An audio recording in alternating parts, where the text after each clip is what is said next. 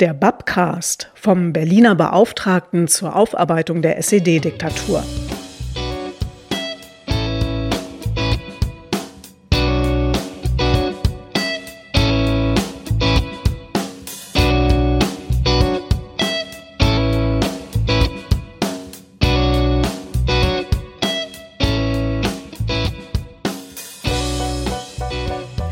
Mitten in Berlin, direkt am Alexanderplatz, liegt ein ganz besonderer Ort. Das frühere DDR-Untersuchungsgefängnis in der Keibelstraße.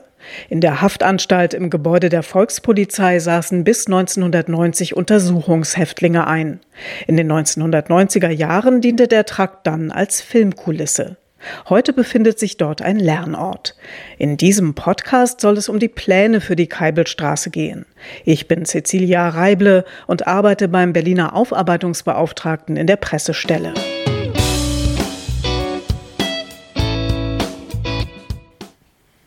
Der Eingang zum Lernort Keibelstraße ist für Außenstehende schwer zu finden.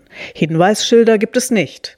Der Eingang ist auch gar nicht in der Keibel, sondern in der Bernhard-Weiß-Straße, dort, wo sich die Senatsverwaltung für Bildung befindet. Ich habe mich mit Birgit Marzinka verabredet. Sie ist die Leiterin des Lernorts Keibelstraße. Frau Marzinka, wir sind hier in der ehemaligen Untersuchungshaftanstalt in der Nähe des Alexanderplatzes in der Keibelstraße. Hier sind wir in ja, einem äh, Hafttrakt, einem ehemaligen. Können Sie mal beschreiben, was das hier früher war? Das war eine Untersuchungshaftanstalt des Ministeriums des Innern. Ähm, das heißt, ähm, es hier waren Inhaftierte, die aufgrund von Fluchtgefahr, Wiederholungsgefahr oder Verdunklungsgefahr, die hier reinkamen und beziehungsweise auch äh, aufgrund der Höhe der Strafe, die zu erwarten war, konnte man auch in Untersuchungshaft kommen. Und, und weil es vom MDI war, also Ministerium des Innern, war so, dass hier alle Straftaten versammelt waren. Das heißt, äh, von Diebstahl ähm, über Raub, Mord, ähm, aber eben auch ähm, ungesetzlicher Grenzübertritt, Asozialität war hier ein großes Thema der Paragraph 249 ähm, und dann eben auch Straftaten gegen die DDR, also sozusagen das ähm, Widerstand, Widerspruch leisten und so weiter. Sozusagen, es war hier alles vertreten. Ähm, ich finde, wenn ich mir das hier so anschaue, das wirkt wie aus der Zeit gefallen. Also sind das tatsächlich so die Zellen, wie sie damals waren? Das sind die Zellen, wie sie damals waren, und ähm, es sind sechs Quadratmeter Zellen. Sie, äh, normalerweise standen da Doppelstockbetten. Es war ein kleiner Tisch, ein ausklappbarer Tisch, zwei ähm, Hocker, eine Toilette, ein kleiner Spiegel und ein Eimer und ein kleines Regal, wo es dann eben die Sachen wie Put, äh, Zahnputzzeug und so weiter reingestellt werden konnte. Viel mehr war da nicht drin, also das heißt, es war sehr wenig Platz da drin. Was man allerdings sagen muss, es war jetzt nicht außergewöhnlich klein. Ähm, also es war damals, nach dem damaligen Standard, also UN-Standard war das, im, war das eine normale Größe. Also drei Quadratmeter hatte man zugemessen, jeweils einer, einer gefangenen Person. Man hört immer das Hallen, also sobald irgendeine Tür ins Schloss fällt oder jemand lauter spricht, gibt es hier so einen richtigen Nachhall. Also das muss doch äh, für die Menschen, wenn das hier voll belegt war, ziemlich schrecklich gewesen sein, oder? Also so was wir hören, ist vor allem, dass die Lautstärke sehr schlimm war. Also so, dass es, ähm, wenn man das hört, wie das, die Türen auf und zu gingen und so. Die sind natürlich ein bisschen flüssiger gelaufen als heute, aber trotzdem war es ein unheimlicher Lärm. Und äh, das ist das, was eigentlich den Leuten am meisten im Kopf bleibt, beziehungsweise ist auch so, Untersuchungshaftanstalten, ähm, generell ist es so, dass es ein unheimlich psychischer Druck ist. Und das bedeutet, dass dann Personen auch manchmal nicht immer zurechtkommen mit dieser Situation. Und da wurde dann einfach auch oft mal geschrien und äh, ähm, und dann hat es natürlich auch andere verunsichert, die dann auch irgendwie angefangen haben, diesen Lärm zu hören und wurden dann auch da drin nervös und so. Das ist schon ein Punkt, weil es halt eben sieben oder sechs, sieben Stockwerke hochgeht und da drin sozusagen ein einziger Hohlraum ist, diese sieben Stockwerke. Wie kommt das denn eigentlich, dass äh, dieser Ort noch so erhalten ist? Die Kalbelstraße oder wie sie auch genannt wurde, die Kalbelritze, war ein bekannter Ort in ganz Berlin, Ostberlin. Er wurde einfach nicht genutzt. Die Menschen in Berlin wussten nicht so richtig, was sie damit anfangen sollten mit diesem Ort. Sie wollten ihn aber auch nicht abreißen. Und dann ist er eigentlich so die ganze Zeit vor sich hingestanden, dieser Ort, das, was man leider auch inzwischen in dem Gemäuer erkennt. Ein bisschen was ist ja passiert. Also es gibt hier den Lernort, für den Sie zuständig sind. Können Sie ein bisschen erklären, was ist ein Lernort und was kommen für Leute hierher, um sich den anzugucken? Also ein Lernort ist im Gegensatz zu einer Gedenkstätte orientiert, orientiert er sich komplett auf das, ähm, die Bildungsarbeit. Alles, was hier im Ort steht, ähm, und beziehungsweise eigentlich nur in der ersten Etage des eben siebenstöckigen Gefängnisses, ähm, wird sozusagen für die Bildungsarbeit verwendet. Es ist nicht eine klassische Ausstellung, aber es sind trotzdem ausstellerische Elemente, damit dann mit den Schulklassen, die hauptsächlich hier reinkommen, mit denen dann gearbeitet werden kann. Also hier kommen ab der Grundschule welche rein bis eben kurz vorm Abitur und äh, besuchen dann hier eine Lernwerkstatt. Und was sind so die Inhalte dieser Lernwerkstätten? Die Inhalt, Inhalte sind zum einen der historische Ort. Äh, was war das überhaupt für ein Ort? Wer kam hier rein? Wie waren die Haftbedingungen? Ähm, aber auch welche Straftatbestände gab es hier häufig? Und weil das eben hier sehr breit ist, versuchen wir dann halt eben auch sehr breit die, die, zu bearbeiten. Und natürlich auch das Thema Justiz ist ein wichtiges Thema. Also wie war die Justiz in der DDR? Wie war sie organisiert? Ähm, was sind jetzt eben diese Punkte von Rechtsstaatlichkeit und Nicht-Rechtsstaatlichkeit? Und dann halt eben auch, wie der Ort überzeichnet wurde. Wie war denn hier der Alltag von den Insassen? Also der Alltag war, glaube ich, ziemlich langweilig, weil die sind morgens geweckt worden, also so sieben rum sind sie geweckt worden, dann haben sie, mussten sie sich waschen, anziehen, müssten die Betten verlassen, ähm, die sie auch nicht mehr betreten durften, bis sie eben wieder zum Schlafen gingen. Ähm, und dann hatten sie Frühstück bekommen und nach dem Frühstück saßen sie, haben gewartet, Manchmal kamen sie zu einem Verhör, manchmal hat es aber auch ewig gedauert, drei, vier Wochen waren sie hier, bis überhaupt mal das erste Verhör kam, weil hier eben die Polizei, also das Polizeipräsidium hier direkt nebendran ist, ähm, sind sie da eben dann gleich rübergeführt worden. Ähm, und dann, ähm, wenn das aber nicht der Fall war, dann haben sie irgendwann mal Mittagessen gekriegt und dann saßen sie wieder herum auf ihren Hockern oder sind hin und her gelaufen, die zwei Quadratmeter, die sie laufen konnten. Und dann äh, war irgendwann mal Nachtruhe und dann sind sie ins Bett gegangen. Also so und um diese Langweile halt eben auch zu überbrücken, haben dann manche angefangen, Dinge zu erfinden, wie dann zum Beispiel wurde äh, Tauchsieder, damit sie sich einen Tee machen konnten. Ähm, oder sie haben Spiele entwickelt, zum Beispiel, also das Berühmte ist halt eben aus Brot Schachfiguren zu erstellen oder aus, äh, aus den Zigarettenhüllen haben sie dann Karten erstellt mit der Zeit und haben dann Karten angefangen zu spielen. Wenn sie Glück hatten, dass sie mit der Person, mit der sie inhaftiert waren, eben auch gut vertragen haben. Das muss ja auch, äh, war bestimmt nicht immer einfach, auf so einem engen Raum gewesen zu sein. Und nicht alle vertragen sich äh, miteinander. Und ähm, Häftlinge müssen ja, soweit ich weiß, jedenfalls auch Freigang bekommen. Wie wurde das hier geregelt? Der Freigang, der fand hier auf dem Dach statt. Also ein Stockwerk komplett ist dann nach oben geführt worden. Äh, die hatten dann da äh, eben auf dem Dach, das kommt drauf an, wann. Also in den 60er Jahren sind sie noch so richtig außen rum gelaufen. Später wurde das dann geteiltes Dach und dann wie so kleine, so kleine Käfige im Endeffekt schon so 70 Quadratmeter Käfig, nenne ich es jetzt mal. Und dann sind sie da innerhalb des, dieser kleinen Abtrennung gelaufen. Dann sind sie eine halbe Stunde da gelaufen wenn sie Glück hatten, ein bisschen länger und dann sind sie wieder in die Zelle reingebracht worden. Der Berliner Aufarbeitungsbeauftragte fördert ja auch einige Projekte bei Ihnen. Können Sie da mal ein Beispiel nennen oder vielleicht sogar zeigen? Genau, es gab vor allem eine Art von Projekt und zwar die Interviews. Wir, äh, wir suchen immer wieder nach Zeitzeugen und Zeitzeuginnen, die hier einsaßen und mit denen führen wir dann Interviews. Und da hatten wir dann das Glück, äh, gefördert zu werden und dann eben äh, konnten wir dann zwölf Interviews ungefähr führen. Und die haben wir aufgenommen und geschnitten und dann eben auf die, Medien, äh, auf die Medientische aufgespielt. Wenn wir Interviews verwenden, was ganz viel ist in unserer Bildungsarbeit, dann ist es das Material, was wir verwenden. Das können wir uns ja jetzt mal angucken. Genau, ne? das können wir uns jetzt angucken, ja.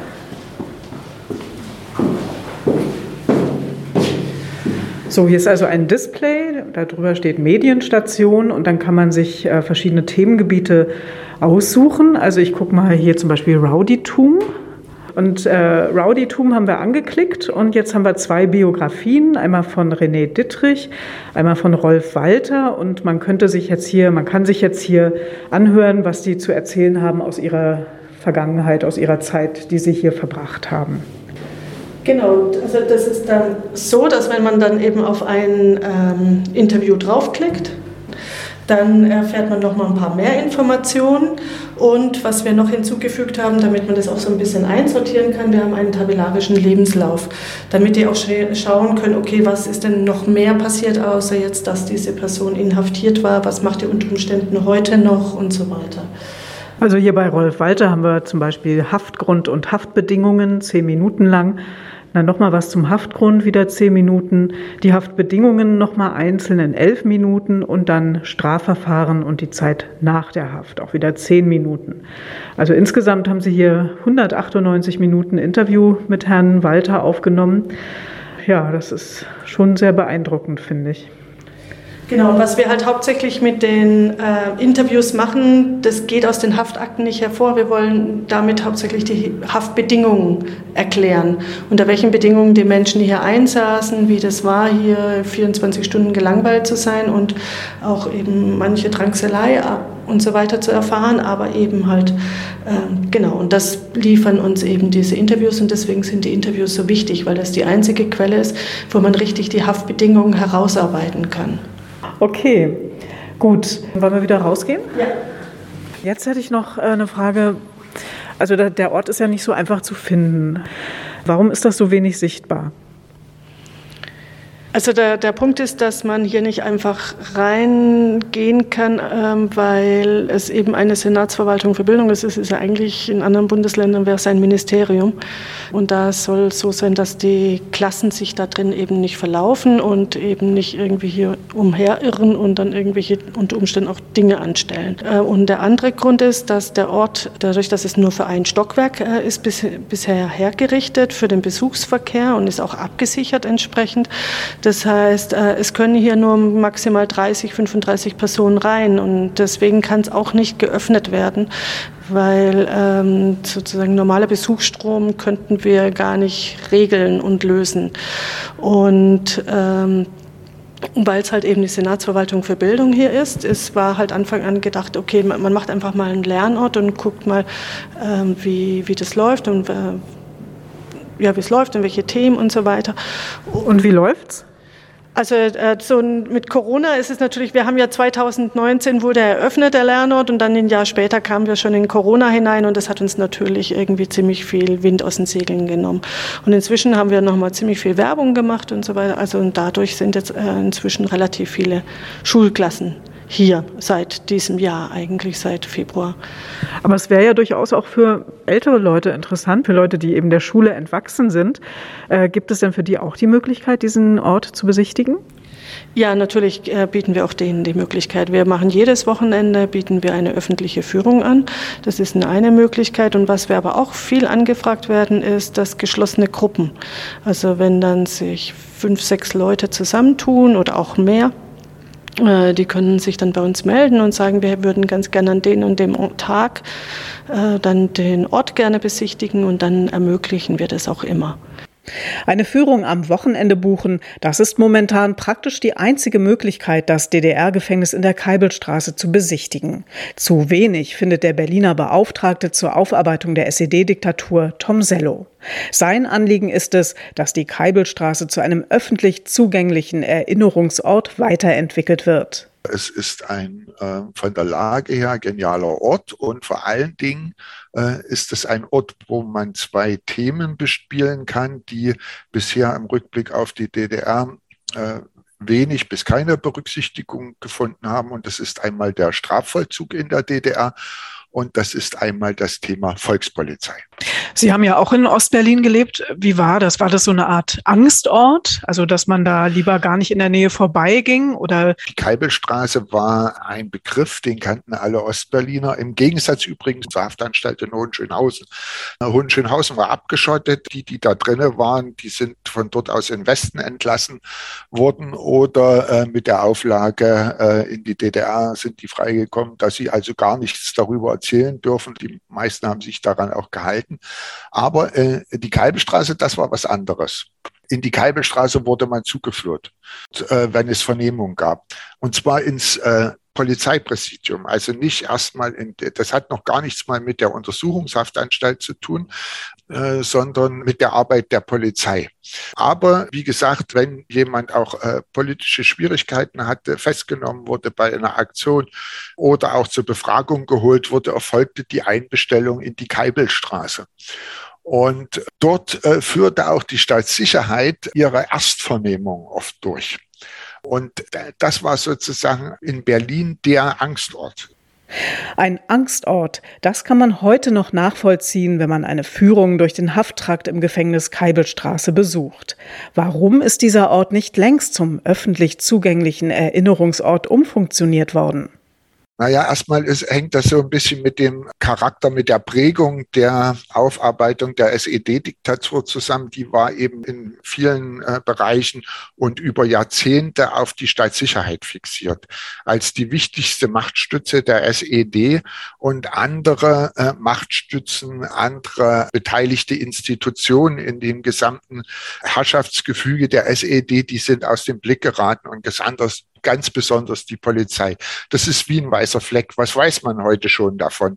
Äh, man kennt sozusagen äh, den Verkehrspolizisten, den freundlichen und vielleicht noch den Abschnittsbevollmächtigten. Aber ansonsten ist über die Tätigkeiten, das Wirken der Polizei äh, wenig bekannt, auch besonders eben in dem Gefüge des Machtapparates äh, der SED. Und da spielte die Polizei eben eine große und wichtige äh, Rolle, auch bei der Verfolgung von unliebsamen Personen. Um vielleicht ein Beispiel zu sagen, wenn ein Flugblatt auftauchte Anfang äh, der 80er Jahre und äh, es ging dann darum, den Urheber herauszufinden. Auch da griff die Staatssicherheit häufig auf die äh, Strukturen der Volkspolizei zu. Und da wurde das, die kriminaltechnische Untersuchung eben von der Volkspolizei äh, durchgeführt. Also ob man Fingerabdrücke findet, welche Maschine wurde, äh, welche Schreibmaschine wurde verwendet. Alle diese äh, Untersuchungen, die fanden durch die Kriminalpolizei statt. Die haben da auch mit der Humboldt-Universität zusammengearbeitet. Es gab so ein kriminaltechnisches Institut, äh, was bei der Polizei angesiedelt war. Und äh, die haben da alle äh, zusammengearbeitet und haben letztendlich da auch der Staatssicherheit zugearbeitet. Aber es geht eben auch äh, darum, was machte die Haft in der Diktatur aus? Wie verhielt sich das und äh, welche Rolle hat das gespielt und welche äh, Rolle hat die Haft überhaupt im System das war eben als Polizeigefängnis geplant für den Bau und das war eben dem Ministerium des Innern unterstellt und nicht, wie wir das heute äh, kennen in der Demokratie, äh, dass das der Justiz unterstellt war. Und also welche besonderen Ausprägungen hatte die, äh, das Haftsystem äh, in einer Diktatur und wie unterscheidet sich das zu, zu einem demokratischen Staat? Und äh, das sind alles Fragen, die dort in so einer Ausstellung betrachtet werden können. Und äh, aber was mir eben wichtig ist, ist eben auch die Struktur, die Funktionsweise und die Aufgaben der Polizei in der DDR. Was müsste passieren? Welche Pläne gibt es für die Keibelstraße? Es geht jetzt wirklich tatsächlich darum, das gesamte Haus dort zu, öffentlich zugänglich zu machen, also auch von der Straße her zu erschließen, dass ein normaler Eingang äh, wie bei einem Museum eben möglich ist. Und äh, so, es gab auch eine Machbarkeitsstudie dazu, die dieses Gebäude mit seinem Bestand und seinen Möglichkeiten untersucht hat. Und die haben eben festgestellt, dass das äh, gut geeignet ist für solche Zwecke als Museum, das äh, gewissermaßen zu bespielen. spielen Und äh, das ist jetzt die Herausforderung der nächsten Jahre, also dass das äh, vernünftig geplant wird, wie äh, der entsprechende Umbau äh, erfolgen kann, also die Sanierung des Gebäudes und dann, äh, dass da dort Ausstellungsflächen zum Beispiel im, im Keller genutzt werden können und äh, dass die ganzen äh, Sachen wie Brandschutz und Fluchtwege und so weiter ihre entsprechende Beachtung finden, aber gleichzeitig das, was noch erhalten ist an äh, historischen Einbauten, dass das auch erhalten bleibt und nicht weiter zerstört wird. Und äh, ich denke, dass das dann dort ein eindrücklicher, zugänglicher Erinnerungsort in Berlin sein kann. Es besteht also noch viel Forschungsbedarf zur Rolle der Volkspolizei und der Haftbedingungen in der DDR. Hier kommt die Stiftung Gedenkstätte Hohenschönhausen ins Spiel. Sie ist mit der Erforschung der Geschichte des Haftortes Keibelstraße und des Ostberliner Volkspolizeipräsidiums beauftragt worden. Ich habe mich mit dem Direktor der Stiftung, Dr. Helge Heidemeyer und Dr. Stefan Dont, Leiter des Projekts Keibelstraße, getroffen. Wie ist denn im Moment der Stand der Dinge bei den Planungen ähm, für die Keibelstraße? Eine wichtige Aufgabe ist, die baulichen Maßnahmen, die dort äh, in die Wege geleitet werden müssen, um äh, den Ort für die heutigen Bedürfnisse eines Besucherbetriebes zu renovieren und zu ertüchtigen, diese Baumaßnahmen vorzubereiten.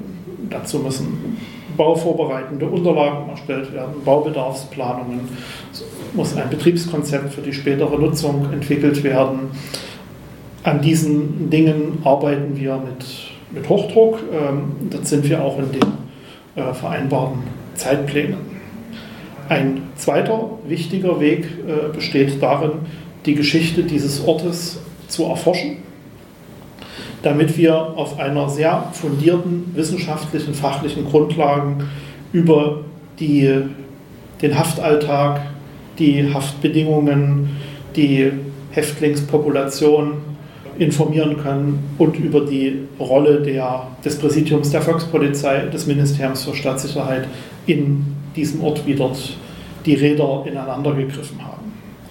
Dazu durchforschen wir eine ganze Reihe von Archiven, und wir befragen Zeitzeuginnen und Zeitzeugen äh, nach ihren Erfahrungen, die die Menschen zu unterschiedlichen Zeiten in der Kreibelstraße gesammelt haben. Wir sind da auf einem sehr guten Weg.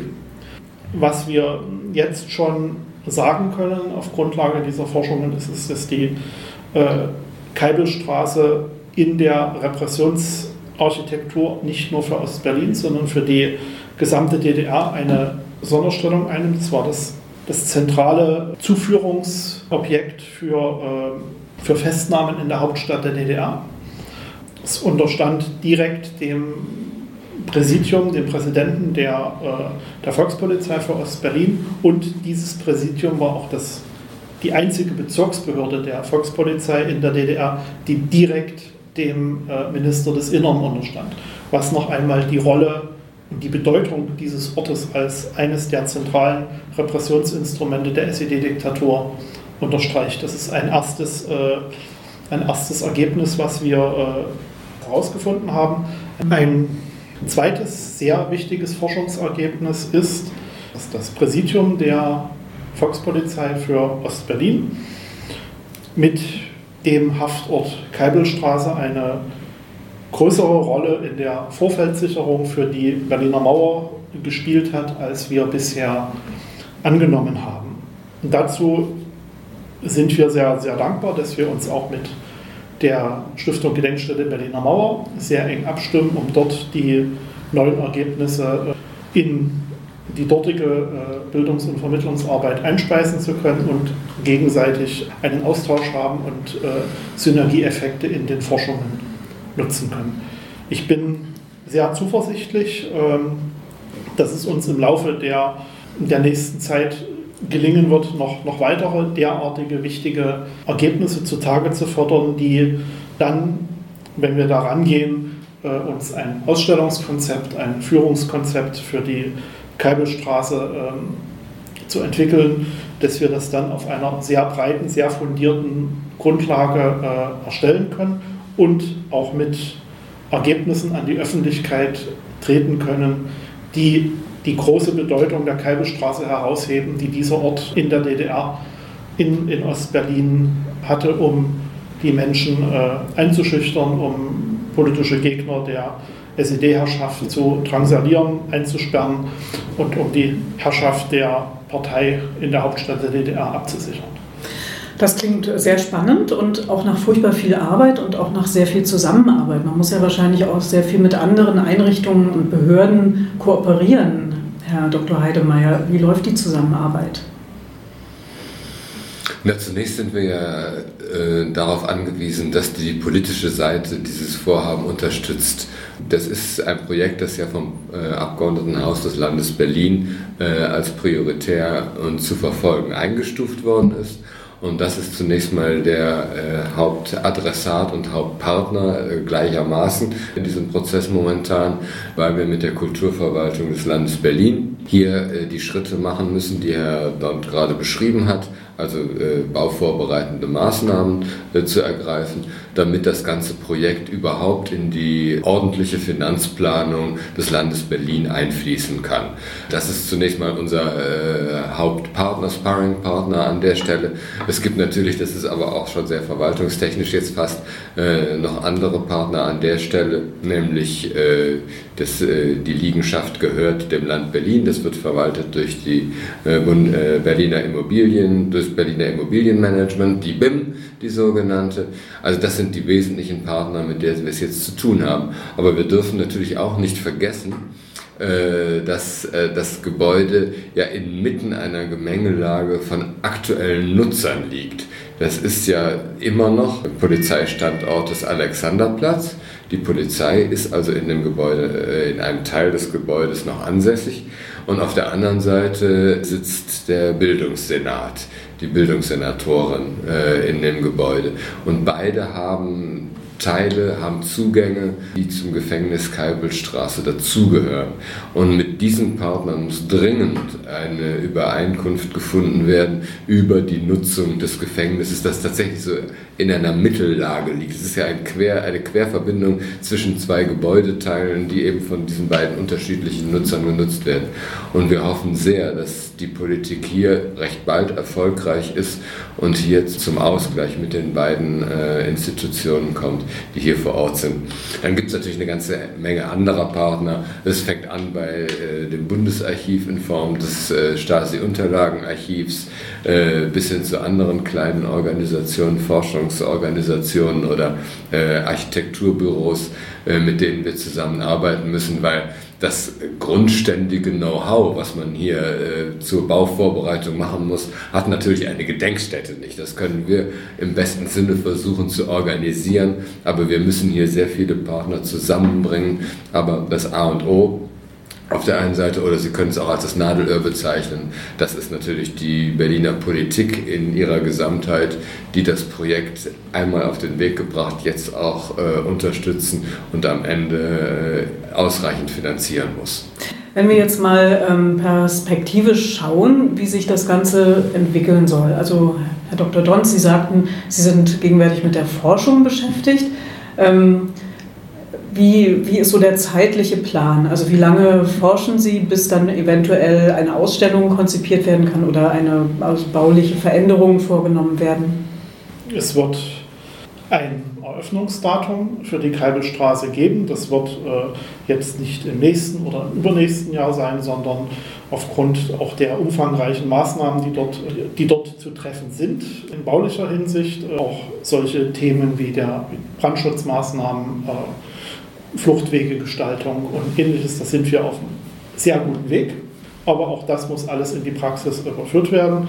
Wenn wir dann ein Datum haben, wird dann äh, zurückgerechnet, wann mit der Planung einer Ausstellung begonnen wird. Wenn wir wissen, welche Räumlichkeiten wir für die Ausstellung zur Verfügung haben. Die Zeit bis dahin wollen wir nutzen, jetzt zum einen mit der Grundlagenforschung. Die Keibelstraße ist eigenartigerweise ein Ort, als Haftort, auch das Präsidium der Deutschen Volkspolizei, das äh, bisher nur in Ansätzen äh, erforscht wurde. Wir wissen relativ wenig, äh, relativ wenig darüber. diese Forschungslücke wollen wir schließen, um dann sukzessive mit diesen Erkenntnissen, die wir gewonnen haben, auch mit den Dokumenten, die wir, die wir gefunden haben und mit den Erinnerungen von Zeitzeuginnen und Zeitzeugen, diese Informationen dann in eine moderne Ausstellung zu überführen, dass äh, dort Menschen äh, aus, die äh, beispielsweise in Berlin, auch aus anderen Kulturkreisen kommen, die vielen Touristinnen und Touristen, äh, dass wir das für junge Menschen zugänglich machen, ähm, auch für Menschen, die sich vielleicht nur sehr oberflächlich bisher historisch interessiert haben, äh, mit modernen Vermittlungsinstrumenten, mit vielen partizipativen ähm, Elementen, mit Gegenwartsbezügen, um zur Auseinandersetzung zwischen Diktatur und Demokratie anzuregen. Alle diese Dinge wollen wir in den nächsten Jahren vorbereiten, ähm, damit dann, wenn die Baumaßnahmen abgeschlossen sind, wir mit einem fertigen Erinnerungsort äh, an die Öffentlichkeit gehen können. Frage jetzt mal einfach neugierig, rechnen Sie damit, dass das in diesem Jahrzehnt noch etwas wird? Nach dem jetzigen Planungsstand sind es mit dem Beginn der äh, Baumaßnahmen 2028 äh, zu, zu rechnen. Ähm, das wird jetzt sicher ein oder zwei Jahre dauern. Dann wären wir noch in, in dem Jahrzehnt. Wenn es dann ins nächste Jahrzehnt geht, äh, dann äh, für 2031 hätten wir äh, einen runden Jahrestag, 80 Jahre Inbetriebnahme der, der Keibelstraße. Im letzten Jahr hatten wir die, die 70-jährige Inbetriebnahme. In diesem Zeitfenster, denke ich, ist es realistisch, das auf Grundlage der, der jetzigen Planungen anzunehmen. Und das ist, auch, das ist auch leistbar, um diese ganzen Dinge für die zukünftige Arbeit des Erinnerungsortes äh, seriös äh, vorzubereiten und auf eine sehr breite Grundlage zu stellen. 2031 könnte also der Erinnerungsort Keibelstraße eröffnet werden. Öffentlich zugänglich, täglich geöffnet, mit einer ansprechenden Ausstellung. Nun ist die Politik am Zug. Die notwendigen Mittel müssen im Haushalt bereitgestellt werden, um die Voraussetzungen dafür zu schaffen. Und das war der Babcast zum DDR-Gefängnis in der Keibelstraße. Ich hoffe, es hat euch gefallen. Wir vom Bab freuen uns natürlich über Feedback, also lasst gern einen Kommentar da. Dann bis zum nächsten Mal.